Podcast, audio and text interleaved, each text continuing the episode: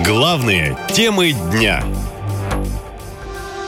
Что не так с приложением о беспилотниках? Пользователи жалуются, что оно врет.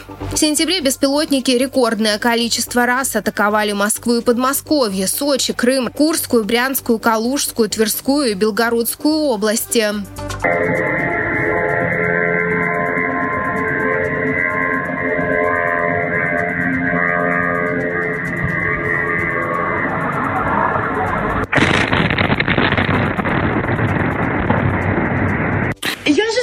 Это беспилотник.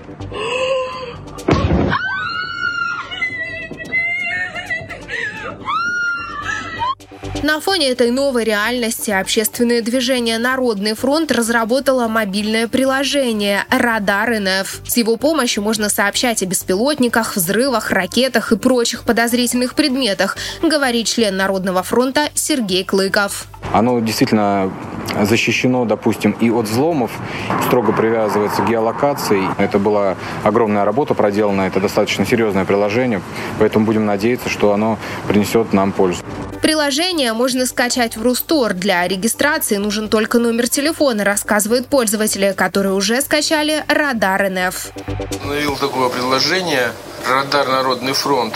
Если какая-то жужжащая опасность летит над вашей головой, можно вот в принципе, вот видите, типа компаса, нужно навести на объект, так, выбрать из меню то, что вы думаете, что летит, и сообщить. Вот так вот работает. Может, кому-то жизнь спасет. Но, судя по отзывам пользователей, с качеством сервиса есть большие проблемы. В частности, очень много отзывов посвящены некорректной работе компаса. Мол, наводишь на север, показывает запад, и наоборот. В итоге получается, что человек передает некорректную информацию. Мало того, что это просто опасно для жизни, за такое можно загреметь по статье за ложный донос, поясняет юрист Павел Семечкин.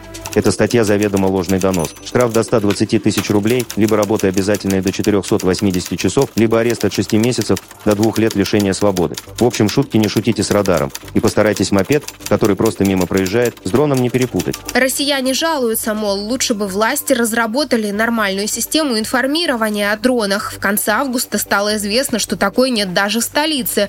А депутаты с гордостью сообщили, что власти только разрабатывают так называемый московский купол купол безопасности. И если этот купол только собираются делать в Москве, то в других городах, будь то Курск, Белгород или Сочи, о полной безопасности для граждан речи не идет, говорят военные аналитики. И даже если сигнал тревоги прозвучит, где прятаться? С бомбоубежищами в стране тоже проблема. Очевидно, никто не был готов, что СВО перейдет на территорию самой России, говорят специалисты.